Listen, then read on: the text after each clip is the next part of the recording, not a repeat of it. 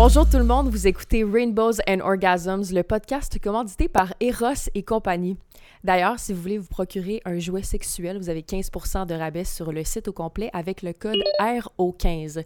Donc aujourd'hui, nous avons la chance d'avoir une invitée incroyable avec nous, autrice, créatrice de contenu cuisine, super mom, Frédéric Lachance-Brulotte. Bonjour! Allô, allô, ça va bien? ça va très bien, toi? Ben oui, merci. On est tellement contente de te recevoir aujourd'hui, ça ne tentait pas de ça. Avec euh, cette belle introduction, comment, euh, comment veux-tu que je sois pas contente? J'adore. Et on voulait commencer euh, juste pour savoir comment tu comment as commencé ça, les réseaux sociaux, puis l'intérêt pour la cuisine, puis tout, puis tout. Euh, comment j'ai commencé ça, mon Dieu, euh, j'ai commencé ça vraiment, je m'attendais vraiment pas à ce que ça, prenne cette ampleur-là, premièrement. Euh, j'ai commencé ça parce que je travaillais dans une compagnie d'assurance, puis il y avait des longs temps morts. Moi, j'ai toujours aimé cuisiner. Puis je me cherchais quelque chose à faire. Fait que je me suis dit, tu sais, mes, collègues de travail, eux autres, ils magasinaient sur Internet pendant les temps morts ou ils lisaient des livres. Puis tout, je me suis dit, pourquoi pas faire de quoi qui pourrait peut-être me rapporter quelque chose pendant ces temps morts-là. Fait que j'ai décidé de, d'écrire des recettes. Puis je me suis ouvert un, blog, euh, puis euh, je prenais des photos de mes recettes, de mes plats et tout. Fait que euh, c'est comme ça que ça a commencé. Là, j'ai été sur Instagram, puis de fil en aiguille, ben, c'est devenu le blog culinaire Folks and Forks. J'adore, mais justement, comment tu fais pour avoir autant d'inspiration puis trouver des recettes? Moi, ça, ça m'impressionne tellement les gens qui font de la cuisine. je suis comme, comment tu fais pour dire Ah, ça, ça va bien ensemble, je vais faire une recette de même? Comment ça ben, marche? Euh, je sais pas, pour moi, c'est comme mathématique, on dirait. Euh, c'est facile, euh, je sais quelle herbe va avec tel, tel plat. écoute, je suis tellement gourmande que des fois, dans la nuit, je pense à ma bouffe, puis c'est même des, fois, j'en rêve.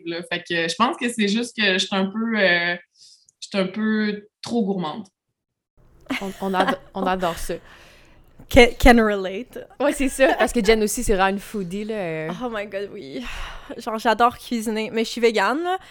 Euh, mais j'adore cuisiner. Mais c'est difficile de trouver, genre, des, des agencements de, de, pour, pour les recettes et tout. Donc, euh, je suis toujours comme, quand les gens créent des livres de recettes, même moi, j'aimerais ça peut-être un jour en créer un. Je suis comme, oh my god, à quel point c'est complexe. Ben, c'est vrai que c'est complexe, mais surtout pour euh, les personnes qui sont véganes, tu sais, il y a quand même Bien, de nos jours, c'est plus facile. Il y a beaucoup de produits, mais on s'entend que c'est pas, pas si facile que ça. oui. On, OK, on s'entend que notre podcast, c'est Rainbows and Orgasms, donc on va pas parler juste de cuisine.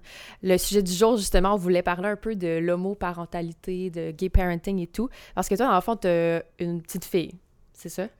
Oui. Mathilde, elle a 9 ans. Trop cute, d'ailleurs, elle est vraiment mignonne. J'ai regardé tes photos. Oui. Elle a tellement l'air sweet, en Je sais. Vraiment un cœur.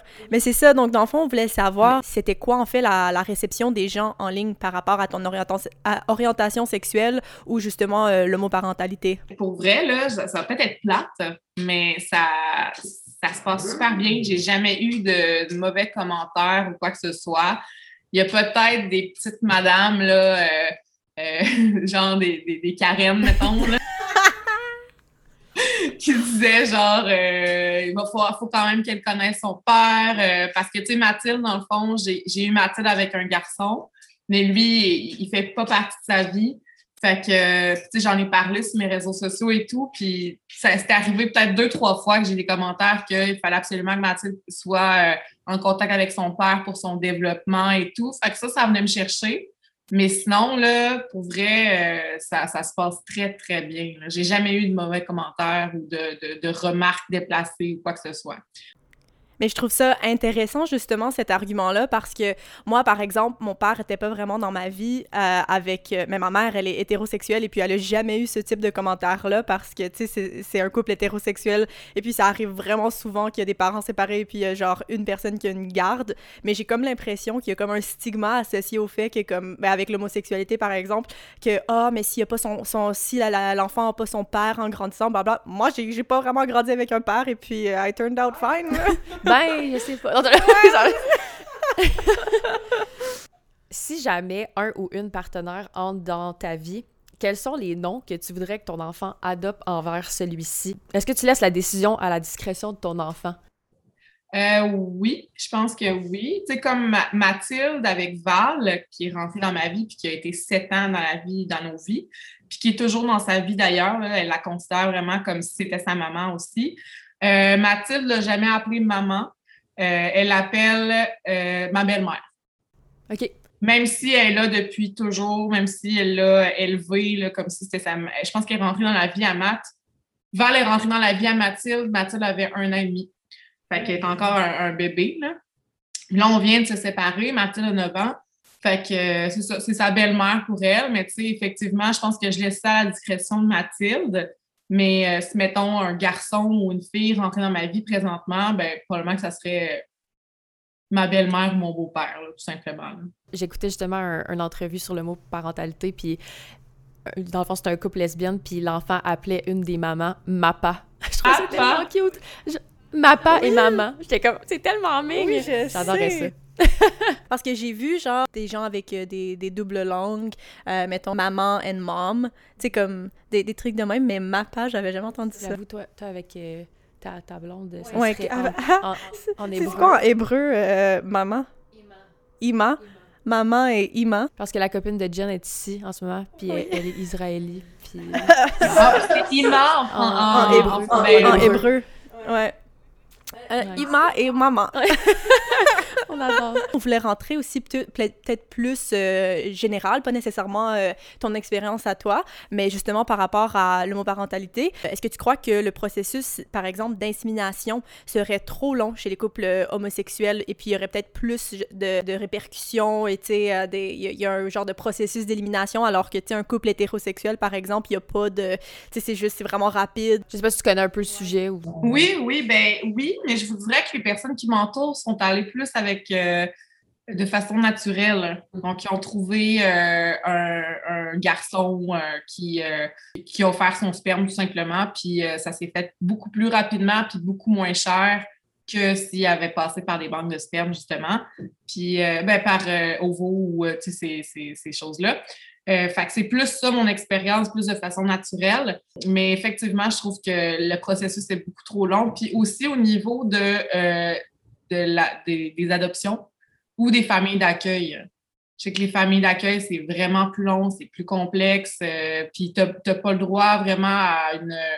Je pense que tu as le droit juste à. Une famille d'accueil homosexuelle a droit juste à des bandes mixtes ou je sais pas trop quoi, là, mais c'est différent que des familles hétérosexuelles de base, je sais que les couples homosexuels, des fois, il y a des problèmes avec euh, d'adopter dans certains pays. Après ça, il y a vraiment beaucoup de, de, un, long processus. C'est ah, est-ce que la, la, famille est, euh, euh, viennent genre les, les deux ont un bon salaire, genre question mental health, bla bla bla, ces choses-là. Alors que comme Marie avait dit tantôt quand on en parlait un peu, tu sais, c'est comme une famille hétérosexuelle peut juste créer un bébé et puis il n'y a pas genre ah mais là t'es enceinte là voyons là comme si t'as des mental health si tu prends de la drogue bla bla bla des choses comme ça. On dirait que c'est comme c'est super facile alors qu'un couple homosexuel déjà de base a genre tellement plus de comme d'étapes à je veux dire c'est tellement long. J'ai une amie justement qui, qui est en processus de d'insémination. Puis tu sais eux, ils ont décidé en juin qu'ils voulaient un enfant, puis ça se fera pas avant un an. Tu sais, un couple hétérosexuel, quand tu veux un enfant, ça se fait là. Si tu as envie de l'avoir, ça veut pas dire que tu vas tomber enceinte directement, mais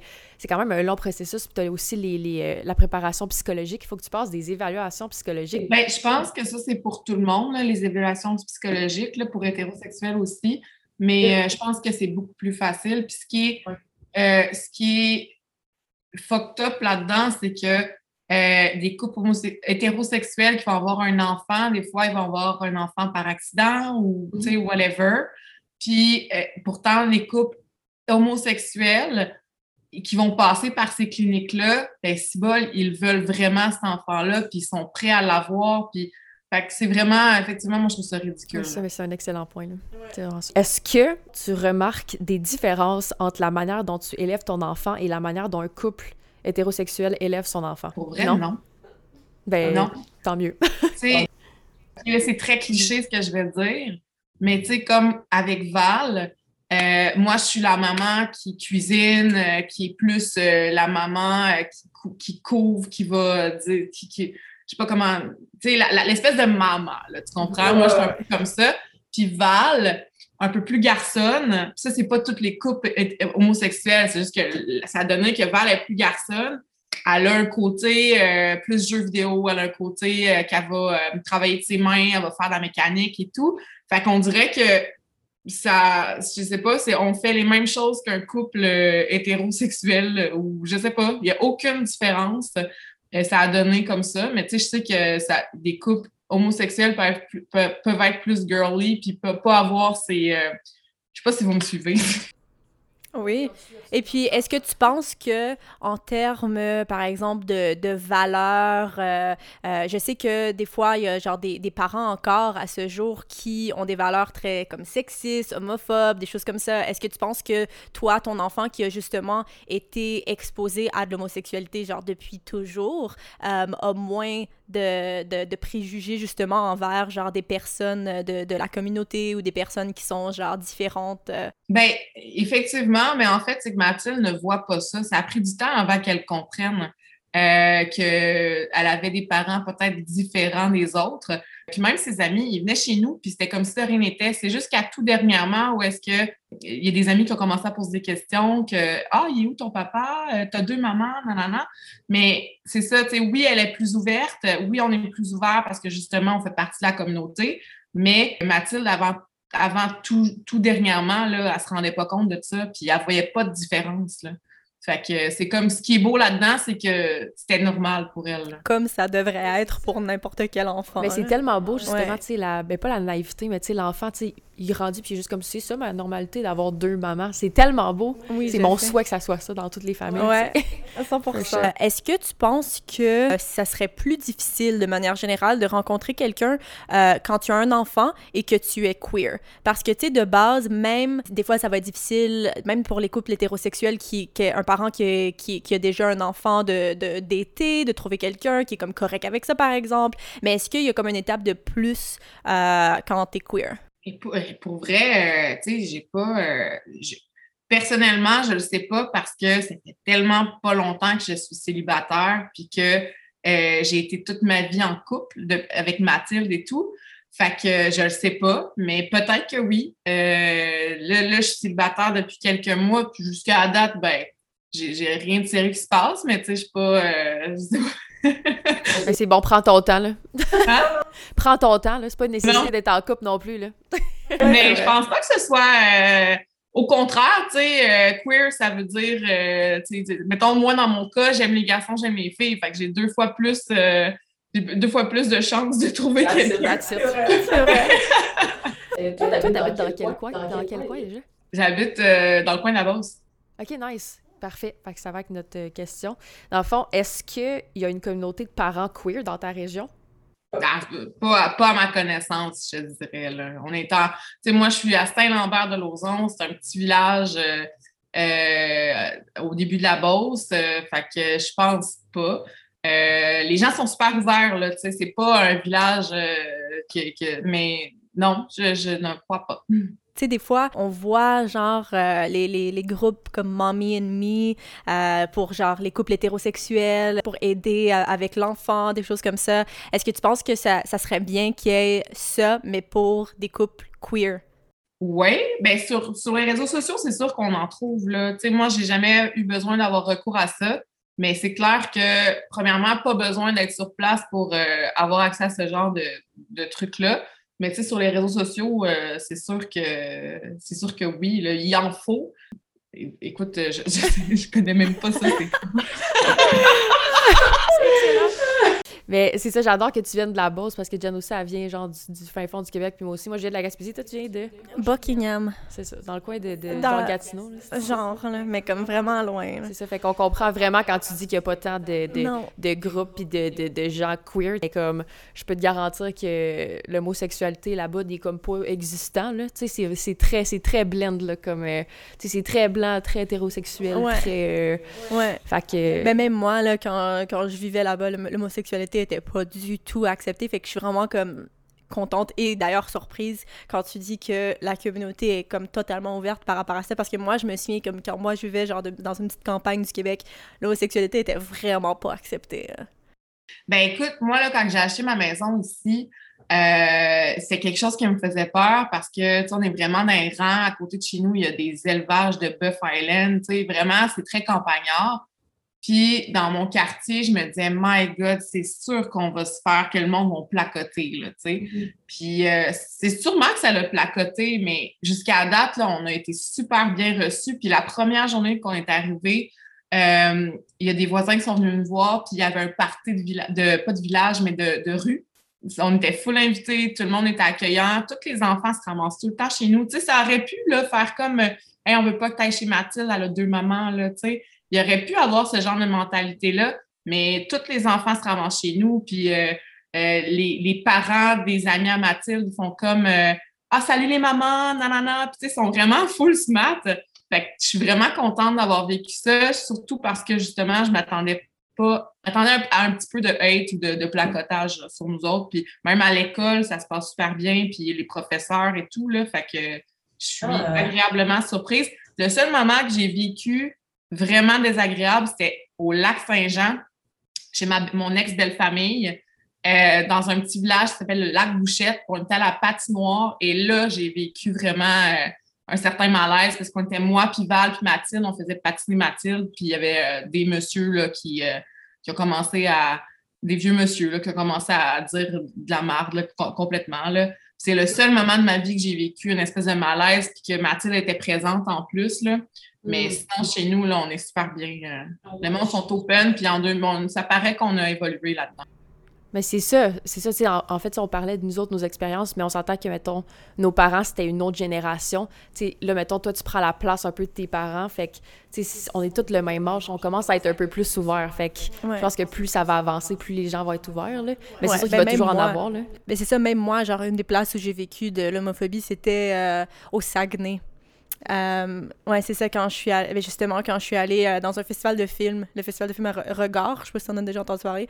Puis la minute que je suis rentrée, il y a comme quelqu'un qui a dit genre des, des, des trucs homophobes. J'étais comme ouf, wow, Ouais. Ça, c'est tellement l'inconnu. On dirait que dans les régions, ils en voient tellement pas que quand, quand c'est quelque chose que t'es pas confortable ou t'as été confronté, tu sais comme pas comment réagir, c'est pas leur réalité. Fait qu'ils sont vraiment profondément inconfortables, mais tu sais. Ben, en fait, c'est que toutes les gens qui sont, ben, pas toutes, là, mais la plupart qui sont homosexuels, qui habitent dans ces régions-là, se ramassent à Montréal. C'est exactement ça. C'est pour ça qu'ils sont pas confrontés à ça. Puis c'est pas pour rien que le monde s'en vont, là. Ben, exact, là, tu sais, je veux dire, quand je suis déménagée à Montréal, c'est littéralement là que je me suis trouvée. Là. Avant, ça m'avait même pas traversé l'esprit. J'avais tellement été élevée dans un environnement assez hétéronormatif que je m'étais même pas questionnée à savoir mon orientation sexuelle. Quand je suis arrivée à Montréal, j'étais comme « Holy shit! OK, il y a des gens, tu sais, comme extra, puis tout. » Puis je trouvais ça vraiment nice, mais... mais... moi aussi, c'est quand je suis sortie de mon milieu que j'ai été capable de comme plus me trouver parce que quand je vivais dans ce petit milieu isolé-là, j'étais comme Hmm, genre, tu sais, être gay, être, euh, genre, il y avait tellement d'homophobie, de, racisme, de sexisme, j'étais juste comme, c'est pas un milieu propice à, genre, te trouver, là. Non, for sure, parce que toi, t'habites en Beauce, mais est-ce que tu viens de la Beauce? Euh, ben, je viens, euh, je viens de Lévis, genre, mais tu sais, la Beauce, Lévis, c'est, de où ce que j'habite, c'est vraiment proche, là, fait que je viens vraiment du hood.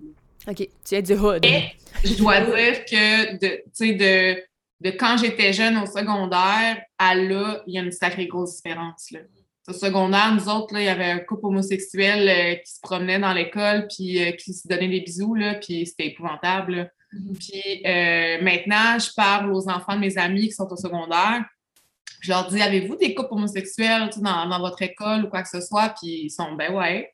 Puis c'est super normal, puis ils font partie de la gang, puis il n'y a pas de en tout cas, moi, d'après ce que j'ai entendu, ça se passe très bien dans les écoles secondaires comparativement à moi dans mon temps. Là.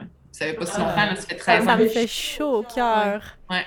C'est très cute. Ça fait oui, chaud parce que pour vrai, on dirait que j'ai comme même de la difficulté à m'imaginer genre une école secondaire qui est pas en train de crier genre hey, tapette, blablabla parce que moi, c'était ça mon expérience au secondaire. Quelqu'un qui était même pas gay se faisait comme juste parce qu'il pensait que cette personne-là pouvait être gay. Ah, je veux pas qu'il change avec nous, blablabla. Des choses comme ça. Alors, on dirait que c'est difficile pour moi de même m'imaginer que dans aujourd'hui, les gens sont super open, même genre dans la bosse. Là. Mhm, exact. Mais ça s'en ça vient là, là, je pense. Là. Ouais. Ça me fait genre chaud au cœur. On dirait que ça me fait. Parce que les jeunes, c'est la relève. Là. Fait ah, mais comme... la génération après nous, là, les Gen Z, là.